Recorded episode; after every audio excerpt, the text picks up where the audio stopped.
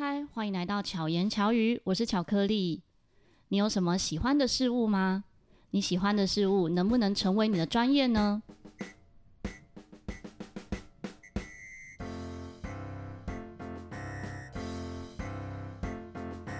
今天邀请到的这位来宾，是我非常非常熟悉的一位大师级的人物。但他非常谦虚啊，所以他不这么认为，还是你是这么认为？一点都不是。我们邀请到的是，可能你有在吹奏陶笛一段时间，你就会想要收藏或者是吹奏他制作的陶笛。库龙大哥，嗨，大家好，我是库龙。对，库龙大哥，我们认识应该有有没有二十年？可能有十几年。就鲁巴头再加个两三年吧，差不多。那个时候是你刚开始做陶笛吗？我们认识的时候，嗯，就有开始尝试在做，但是就说还没有进入贩卖的那个阶段，就做而已这样。嗯，因为我们当时的认识其实都是透过部落格，我们是部落格，你还记得部落格这个东西吗？还 还有那个论坛。陶 韵哦，对对对，陶韵山庄就是小唐制作的一个论坛，跟部落格，因为部落格上面大家会在上面写文章，那库龙大概写很多关于陶笛的文章，以及他自己做制作的陶笛呢，就会放个照片，然后写一段话，写一些制作这一把陶笛的故事。其中有一把陶笛啊，我那时候看到它，好像看到星空，然后就落泪，眼睛又泛泪了。那一次我就跟库龙大哥讲这件事情，结果他就送我这一把陶笛。这是我印象最深刻的第一把陶笛，就是库龙大哥的三 F 的陶笛，是满天星。对，没错，我就取名叫满天星。在那个时候呢，我们有一群朋友，因为当时库龙大哥也还没有贩售自己的陶笛，我们是那种以物易物的年代啊，那时候叫结缘呐、啊，哦，对，结缘，你拿一个东西，我拿一个东西，大家交换，以物易物。对，现在已经不能这样了，现在的结缘品就是钞票，比较容易计算。什么原因让你开始接触手作陶笛？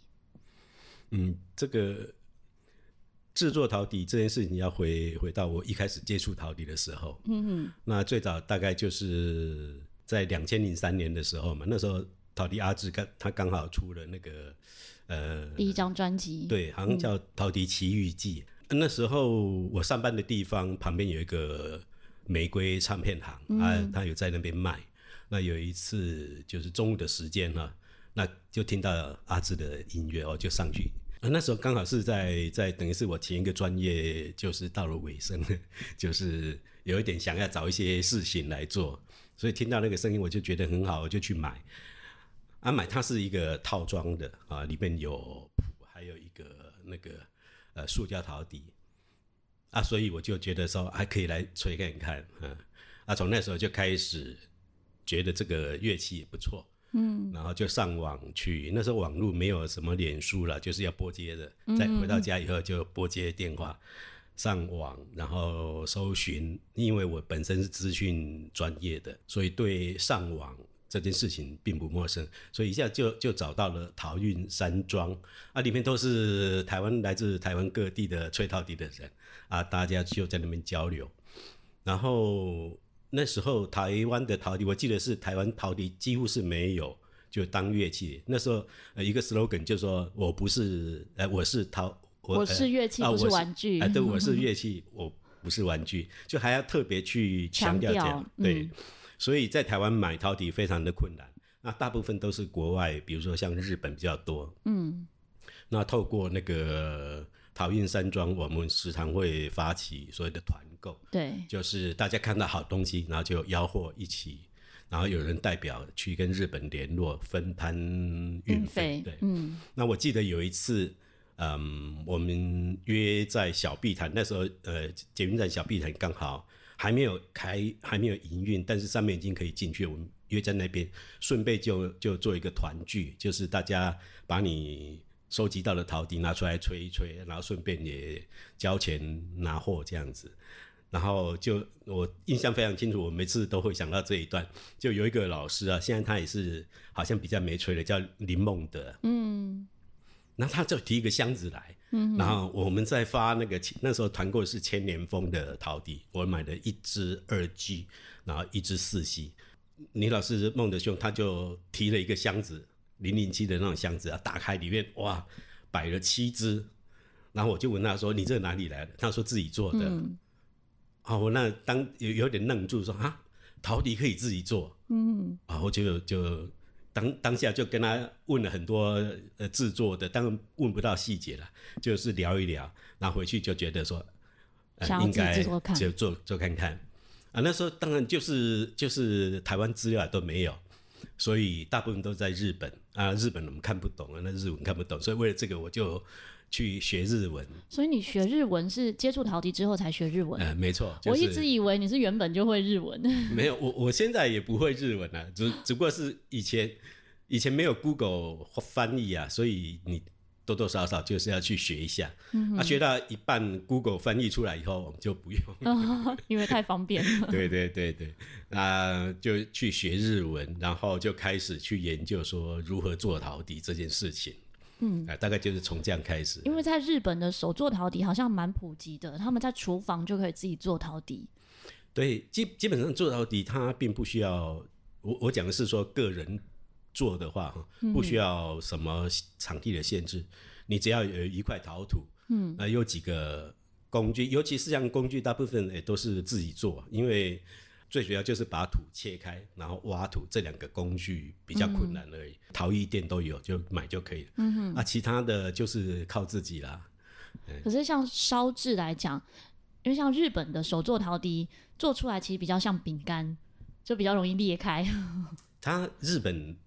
日本可能就是每个国情不一样哈，像日本我们知道它很多，目前看起来就是所谓的阿丧哈，嗯嗯，吹陶笛的很多，嗯啊，他们日本讲话也都比较小声，所以他们的，的。对对对对对，啊，他们对陶笛的声音的要求好像比较喜欢比较比较松一点的，所以他们的陶笛。烧制的温度大概都是七百到八百度左右。嗯哼，那以陶艺的观点来看，这样烧的其实不太够。嗯，啊，但是它因为松松的，所以共振出来有另外一种味道。那大概日本人比较喜欢这样，所以大部分的日本陶笛大概都烧在七八百度左右。当然也有烧很高的了。那但大部分手做陶笛一般都是这样烧。嗯，不同的温度会影响到它的硬度吗？对啊，陶土它。嗯，陶土一开始就是烧到大概五百度左右哈，它开始就直变，就等于是一开始陶土你弄完以后，在阴干的过程中都是我们叫做叫做物理变化，也就水分干掉。嗯，那你假设不满意的话，再浇水进去，它又会还原成陶土。但是如果你让它一直干，用温度去烧，烧到五百度以后，它就转换成类似像石头一样，嗯，就回不去了，没办法再回到陶土了。嗯，然后烧得越高，它就收缩越多，也就是那个质地就会像磁化的感觉。对对对对，大概烧烧到七八百以后比较稳固，比较不容易破裂。嗯哼哼，所以陶底大概至少要烧到一个七八百。啊，你如果低于七八百的话，那太松了，恐怕就是很容易扣起来的破气了。库龙大哥自己制作的陶笛最高温烧到几度？就是这几年这样烧下来以后哈，我发现就是，其实我烧烧土的温度并没有说一定要要求几度，而是说我选什么土，烧到什么温度，只要超过八百度以上，烧到什么温度，然后因为土它烧越高，颜色会变化。嗯。那我在制作陶笛的过程中，也是一直在找土，什么样的土比较好。那我目前固定的大概就是台湾的黄陶土，嗯，跟有一款日本的半瓷土，叫做二十六号土。嗯，那那一款土啊，我一直尝试从八百烧到一千二，我发现在一千度的时候，那个白是我最喜欢的白。有加上外观啊，对对对对对对，因为我觉得它的硬度，当然很多人会会好奇问说，烧几度是会不会影响声音？当然是会。但是那个影响哈，我看大概只有机器能量得出来。嗯，因为因为陶笛的音色，它发生发出来的声音，除了它呃陶笛物理的结构以外，吹奏的人也很重要。所以那比如说烧八百度、烧一千度、烧一千两百度，对于音色的东西，我是就比较没有那么在乎啊。我所以那时候我就决定用一千度来烧这个白土，因为我要它出来那个白色是我喜欢的白色。库隆大哥从最早开始制作陶笛到现在，你有使用过多少不同的土？因为有不同颜色哎、欸。对对对对对，做陶笛的人哈，如果他有自己在做，很喜欢做的话哈，你会发现他走到任何地方都在寻找工具。Oh, 看到这个就想说啊，这个我可以拿来挖土；看到那个可以怎样？然后一方面我们也也一直在寻找土。一开始我们以为陶土是你地上只要到农田里面挖的土就可以，oh, 就可以使用，其实那都不行，那要陶土，嗯、要粘土，有粘性的。像我一开始也对于陶土去哪里买这件事情，因为完全门外汉，完全看网络，所以也不知道。我只知道莺歌。然后就到莺歌去要问啊，人家以为你要拉胚，所以就给我一条土五十块，哦啊，那我就很高兴买了一条五十块啊回来，哇，那个就要做很久了。嗯，啊，后来我才发现说啊，原来有专门在卖陶土的店，就开始搜寻去参观他们的东西，才发现说哇，怎么有这么多各式各样的陶土？所以陶土跟拉胚的土是不一样的。拉胚的土也是陶土啊，只不过是拉胚的土一般大概就是我我我所谓的拉胚的土是我在英歌那个嗯呃店那个大概就是给旅客游玩的那种哈、嗯，所以在做了十几年的陶土，我陶艺还是不熟。那种土大概就是黄陶土，啊，它可能弄得比较就是湿度比较多一点，嗯、所以比较软比较好弄。嗯、那我们买的土，我就直接跟陶土的厂工厂啊，因为他他有那个目录嘛哈，呃，像我买的是二零一、二零三都有黄陶土，那他们是说这是台湾做的黄陶土啊，所以我就一直用那个。就讲到这个哈，真的是日本真的我们要钦佩他的地方。我买他的陶土哈，二十六号白陶土，大概这十年下来。几乎品质都完全一样，烧到一千度都是那个颜色。嗯，但我买台湾的黄陶土哈，就有时候会黄一点，有时候是红一点，颜色会不一样。对对对，对，啊，不过颜色不一样也是有它的乐趣，乐趣没错没错。刚刚有说到是选择什么土嘛哈，所以我们一开始也都是只要有看到土就想要把它试看看，说这个做出来会是怎样。我也到了 Amazon 去找到了土，然后就是。黑土，因为我想，我以为人家做黑陶体就是用黑土啊，所以我也一直在找那个什么黑色的土，然后就买到一款土，然后做完以后发现它是熟料土，也就是说陶土里边有放熟料的那个颗粒，然后。做完以后，我用水这样擦外表，擦完那个颗粒就跑出来。嗯，那烧出来以后，果然是土是黑的，但是那颗粒是白的。对、嗯、啊，所以就变成了满天星那系列。对 啊，因为后来那个陶土就买不到，而且也蛮贵的，那个就又从美国运进来、嗯。对啊，这样运费应该很高吧？对，很高啊、嗯。就很多很多东西我们在买，其实不是很贵，但是那运费很可怕，所以所以量就要买多一点啊。但我们又没做那么多，所以后来就算了这样。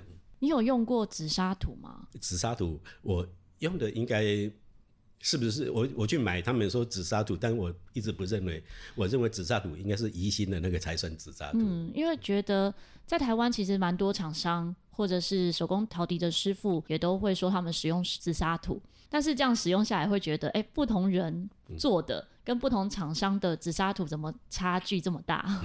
看起来的质感啊，或者是那个差距是蛮大，是因为紫砂土有分很多种类吗？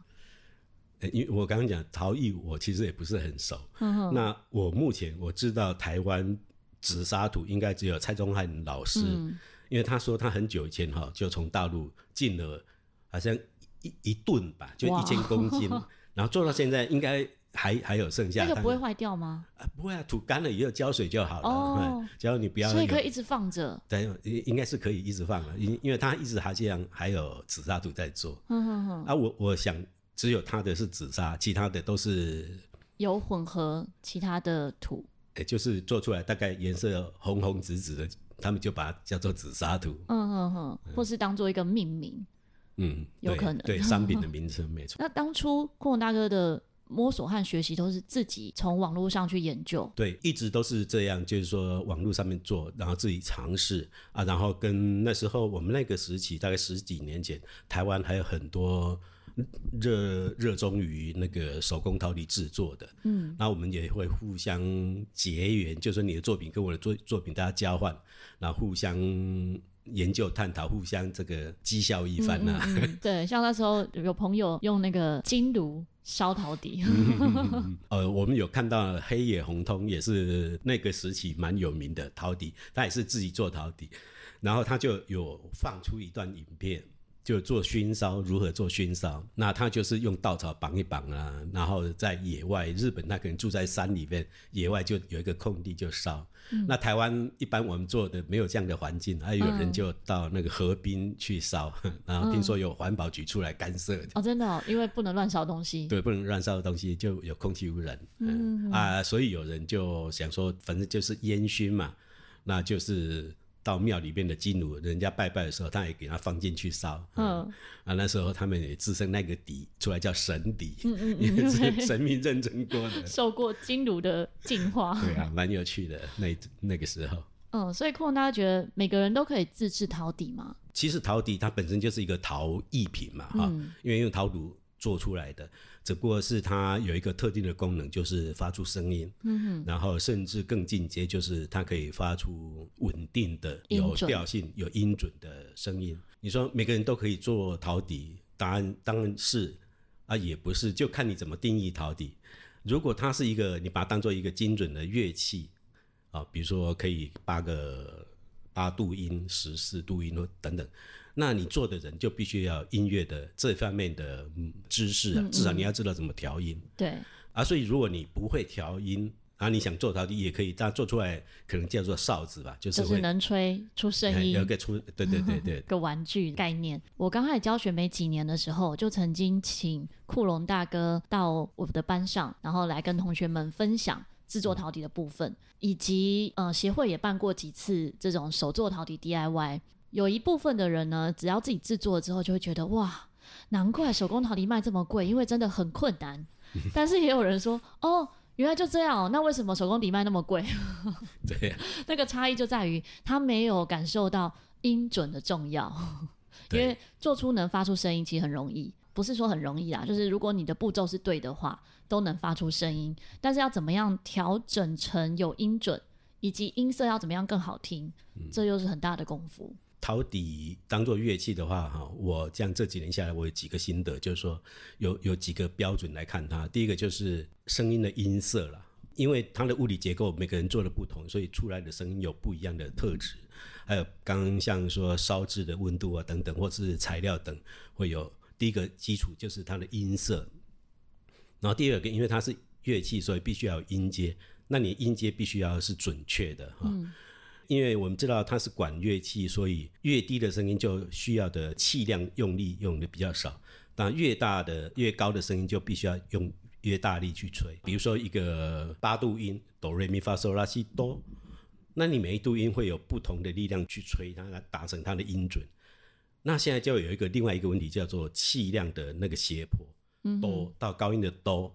你是不是可以哆来咪发嗦拉西都是一个非常合理的上升的或者是平的，所以说音色，然后音准，然后在气量上升，这三个就会构成你这一把陶笛的专业程度。嗯，那难就难在这里。对，如果说我们早期真的也遇过有一些陶笛是哆来咪发嗦，可能嗦要轻一点，然后拉要重一点，嗯、对，对，才能够吹准。对，这个就很困难。如果这个初学者他耳朵也不够好，他根本不知道什么是准。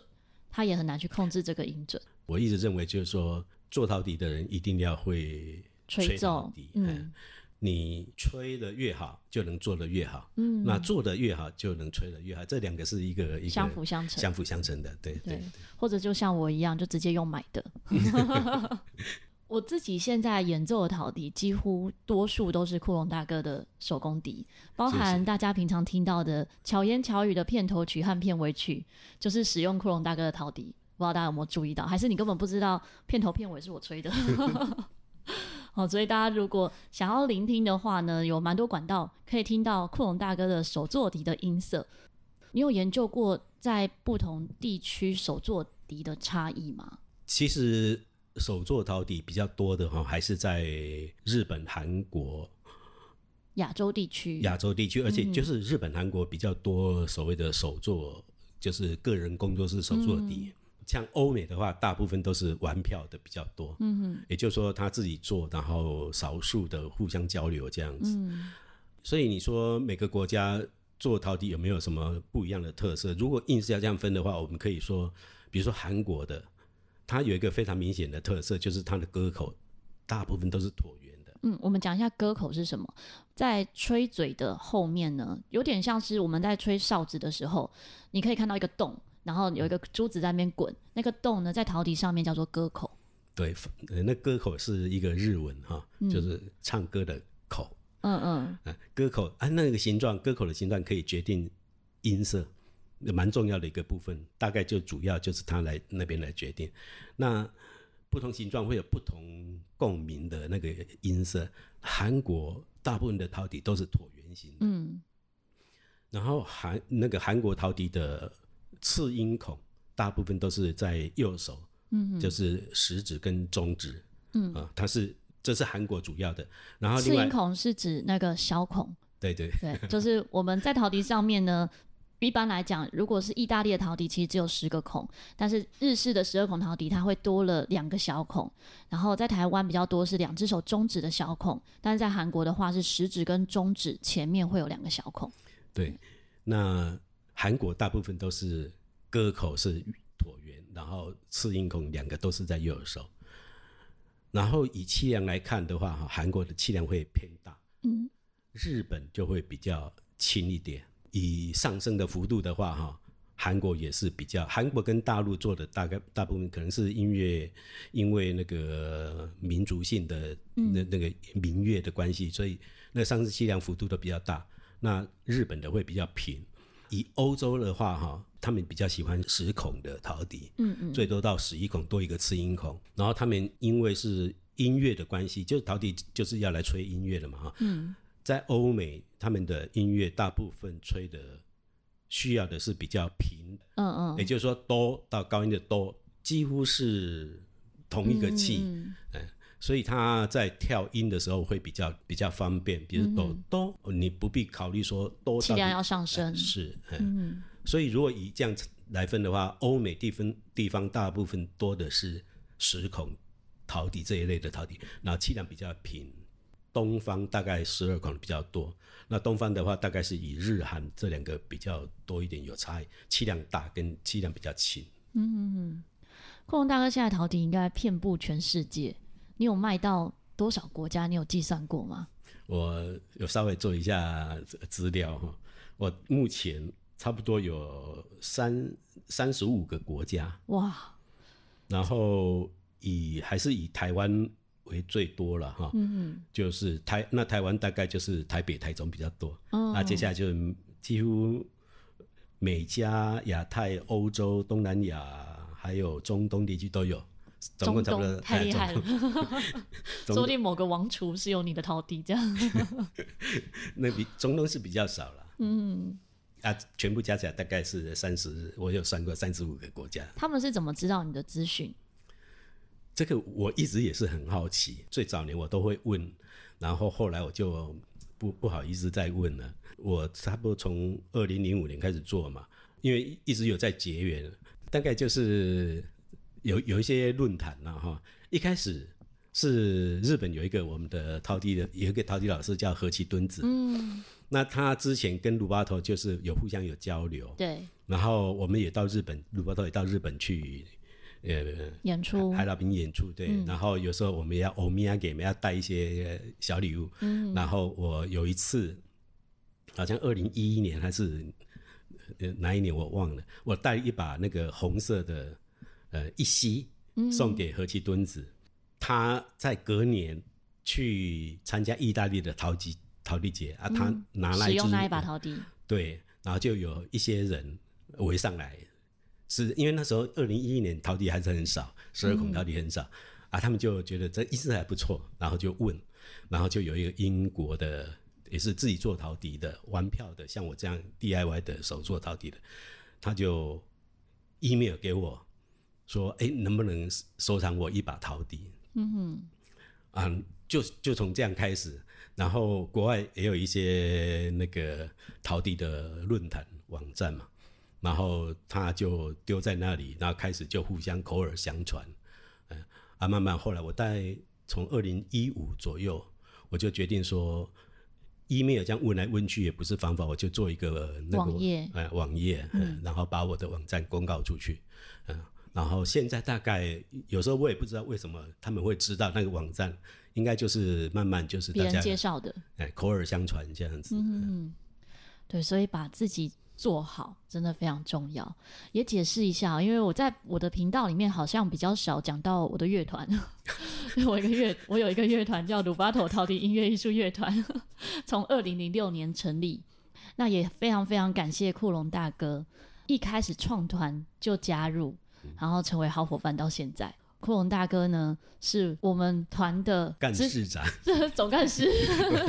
我不知道什么叫，我我们的职称叫干事长，因为那时候流行什么什么长、啊，执、啊、行长吗？呃，不是啊，干干事长啊，你就是什么？是吗？是干事长哦。就类似像总干事、欸、我自己都忘记职称是什么。现在太多这什么协会什么的不同的职称，总之就是一起。出心力跟出脑力的好伙伴，对对对对，然后所以我们元老元老对元老级的人物，那我们每年都会办音乐会。如果大家在十二月呢有来聆听鲁巴头音乐会，你在台上就会看到很多种不同厂牌的陶笛，多数是库隆大哥的手作笛。但因为我们没有要求团员一定要使用哪一个厂牌，这在我们当初创团的时候其实就有讨论过。对啊，那时候。市面上其他的陶笛乐团，多数会是这个团全团都用某一个厂牌，那一个团全团都用某一个厂牌，然后大家会说要同一个厂牌的音色才会融合，然后音准啊、音质啊什么这个才会比较好。可是，在初期我自己在使用的时候，哦、呃，要买一整套的时候，我我有不同套嘛，我自己收藏的大概就有四百多把陶笛，然后我会觉得。不同陶笛真的都有它的特色，所以当初创团就没有要求团员一定要用某一个厂牌，你用什么厂牌都可以。你有没有一整套一样的也没关系，只要我们合奏的时候音色可以融合。嗯。后来在合奏上也发现，有些时候还特别要故意用不同厂牌的，那个声线线条才会出来。嗯，对，这也是蛮有趣的。然后在我们创团之前。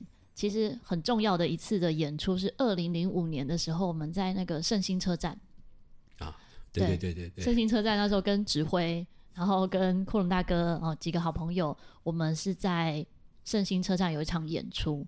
那当时是白露丝啊，白露丝，然后跟我带北投社大的学生一起去演出。那一次有一些合作，觉得哎，真的一起合奏的感觉很好，所以在二零零六年的秋天才成立鲁巴头。讲到那个圣心，那个真的是也是一个历史事件。嗯，我我那时候我记得就是我已经开始做陶笛，而且尝试做了。那我们那时候叫一整套，就是一二三四五六七七把叫一整套。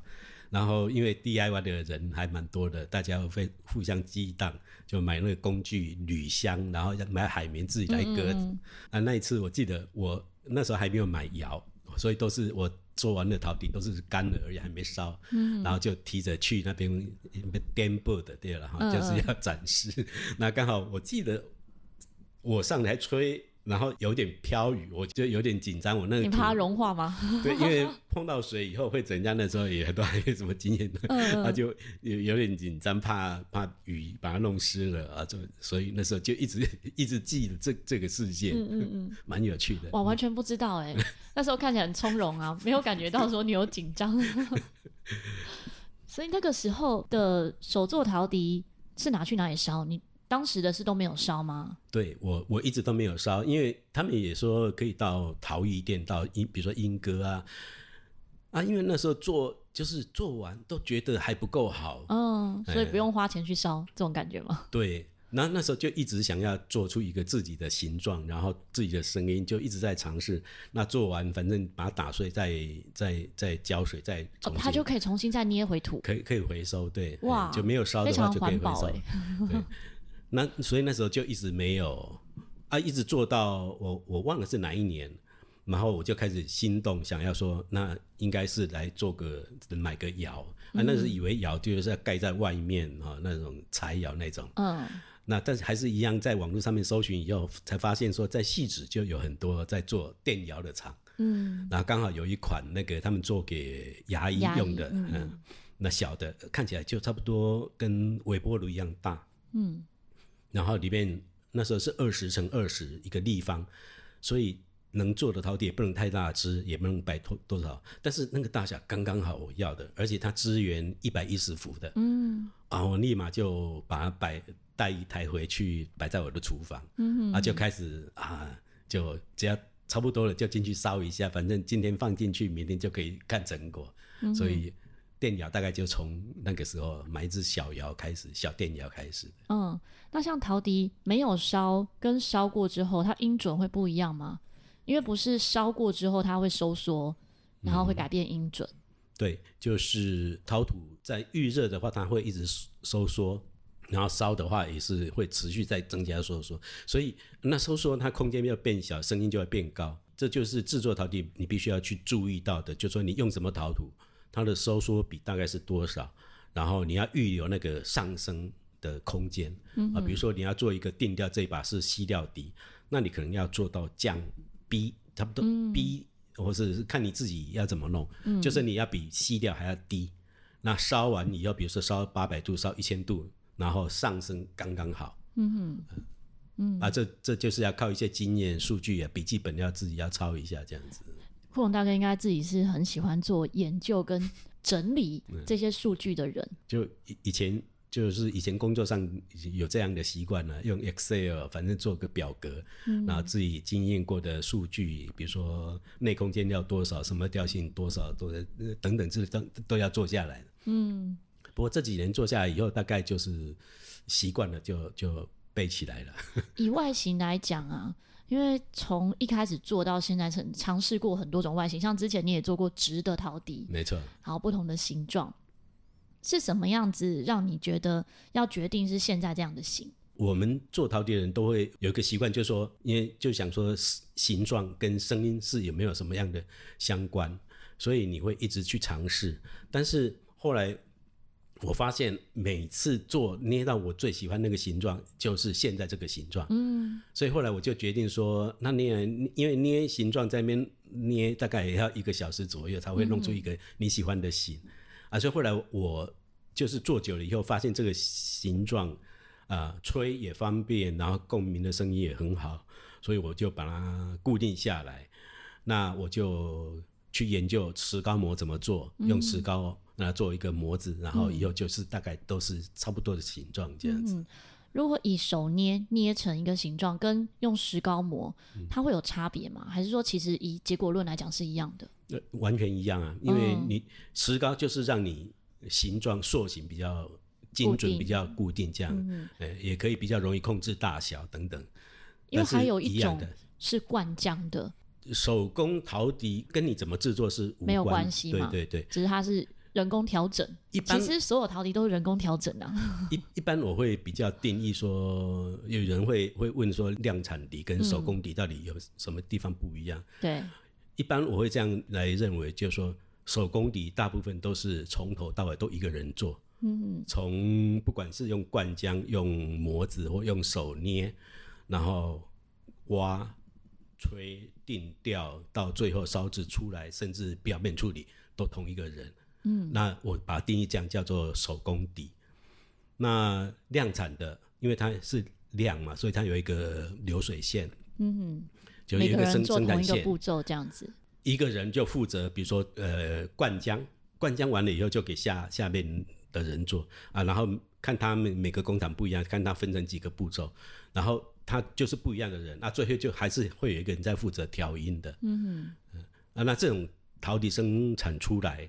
因为它是量产，所以它必须量要大，所以刻制化的机会就几乎是没有的。嗯，因为它不是为个人在做，它是为了一批。嗯哼哼。那手工笛因为从头到尾都一个人做，所以很有机会，就是你可以跟那个做制作的人要求说啊，我要怎样怎样怎样，叫客制化的机会是有的。嗯，库隆大概有计算过，你从一把陶笛就是从零到完全做好，大概平均要花多少时间？呃。因因为陶笛哈，它所谓的好，就是到最后的表面处理嘛，哈，比如说上漆、上釉、二十等等，啊，从头做就从一块土开始，因为陶笛它的制作过程中有需要等待的地地方，就是要拿阴干的地方，哈。如果只是从一块土把它做完陶笛，大概半天吧，几个小时，这就可以做完了。嗯哼，一把吗？对对，一把。嗯，所以你一次只做一把，还是说会分步骤，可能同时做几把？呃，我我的习惯，我是一次做一把。嗯，然后因因为一把做完，它并不是完，就是第一个等于是第一个阶段做完了，那你就要摆在那边，让它慢慢干，慢慢干。在干的过程中，你必须要持续去调音，因为它。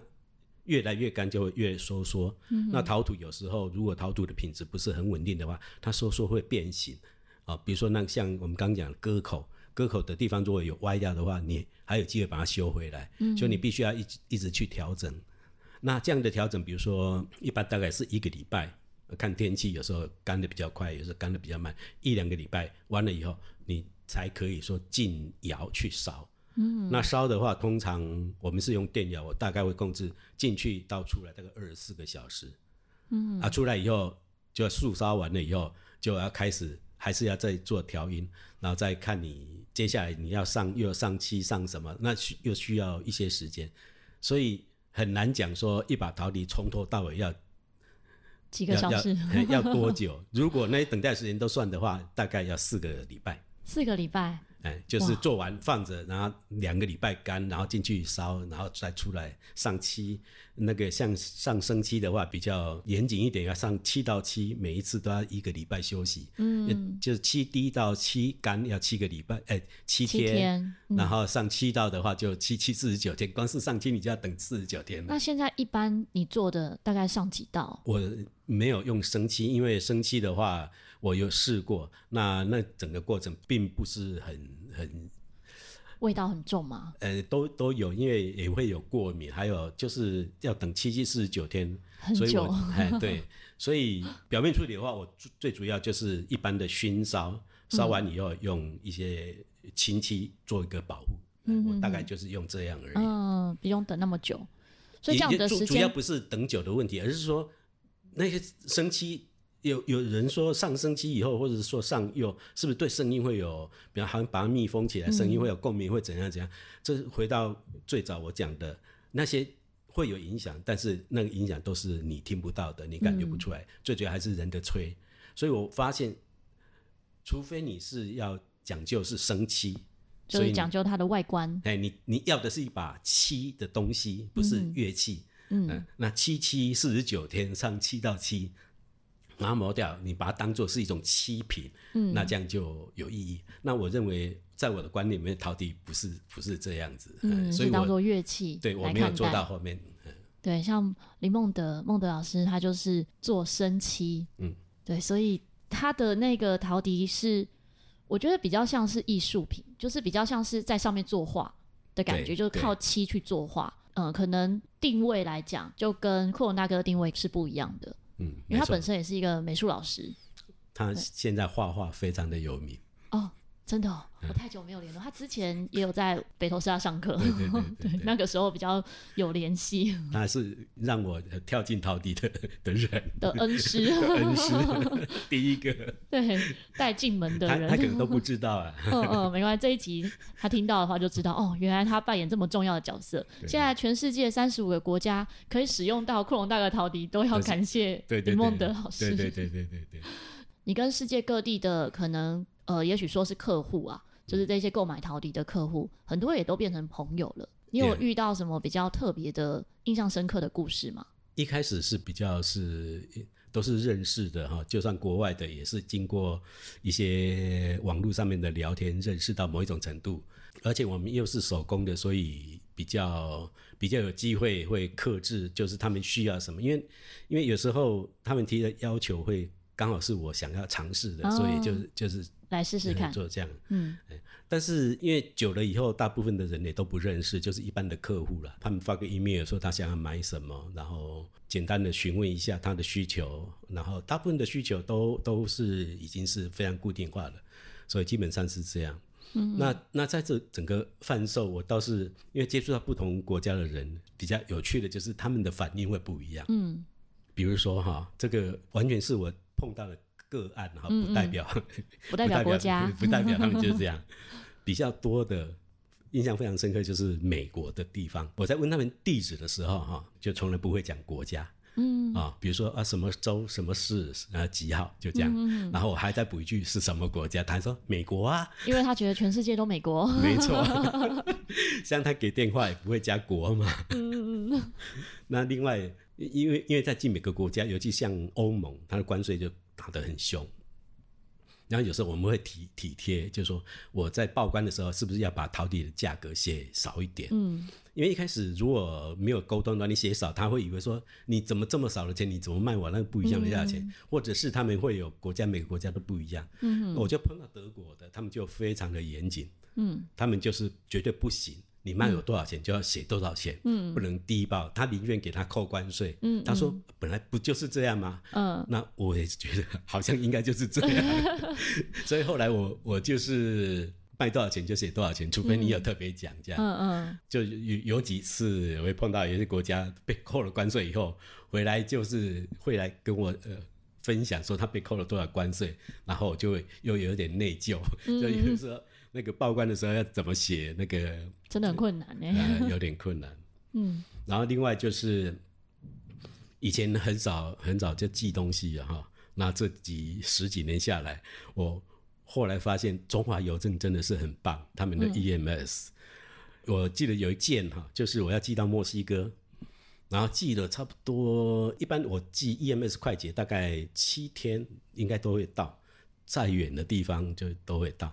墨西哥那就是已经一个月了哈，嗯，都没有消息，然后客户也一直在问说你寄了没有？我说我已经寄了啊。后来我就去问，他就开始帮我查，哇，那个小姐就比我还热心，嗯。啊然后就就问说啊，东西已经几点几分飞机到的加拿大了哈，然后加拿大也说他转了，哎，结果加拿大那边说他已经飞到墨西哥了，那墨西哥那边说没有，没收到，嗯、啊，也不晓得怎么办。然后那个小姐就说，我们中华邮政小姐说，哎，寄到有些中南美的国家哈，就会这样哈，那你要不要报遗失？嗯，啊，报遗失他会赔我一点，因为我没有报纸，没有保险就是的，所以就把。运费要退给我，这样，嗯，我也把它当做遗失了，他就把运费然后几百块吧退给我，然后又过了一个月以后，我 那墨西哥朋友告诉我说已经收到了，然后就打再打电话再去问那个中华邮政的，说那怎么办？他说啊，都退就退了，就所以就不用了，那个已经结案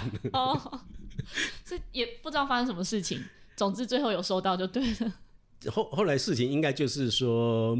应该是墨西哥那边的机场，嗯，就是东西太多啊，都在，哎、欸，不是遗漏，就是还没处理，哦，他们没有处理那么快，嗯，因为也太慢了吧？系统会查的，就是他要登录电脑以后，系统才会知道，所以他那时候还没登录，系统都查不到。对对对对对对，啊，一直到了两个月以后才收到这样，嗯，那很有趣哎，真的寄东西还蛮困难的，我觉得要。注意蛮多细节，像刚刚写地址啊，什么包什么东西。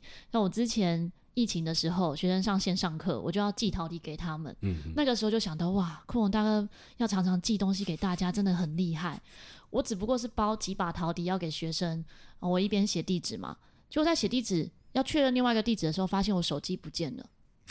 包进去了。对，最后发现我包在那个包裹里面，我还一个一个拆开来看，就我 其中一个包裹里面就有我的手机这样子，所以也很容易不小心包错。你有过这样的经验吗？我是不会包错了，而且我是比较谨慎的人，我也担心有时候，比如说同时要寄两个地方，嗯，怕会放错地方哦，怕 A 跟 B 交换了这样。几次发生的事情就是说，比如说我陶笛都会有一个陶笛袋嘛，哈、嗯。嗯，然后有时候有人，比如说他也请我买台湾的什么专辑这样、嗯，然后寄的时候忘记放进去，嗯、陶笛寄走了，然后那些东西还在，就等于是要寄第二次，嗯、啊，那种当然就是自己就认赔了事再寄一次。很多跟陶笛有关，然后延伸的故事，就像一开始我们说的，其实起源只是兴趣，就是库伦大哥喜欢陶笛。然后开始试试看做陶笛，但没想到走到现在，成为你的专业，以及算是可以说是二度就业的工作，算算是我现在的工作。对，算是你的工作。嗯、可是你的工作又觉得过得非常的惬意，生活安排的很，这个步调很刚好，算是舒服的状态。就是我从第一个职场做了决定以后，嗯、啊，那时候就就在想说。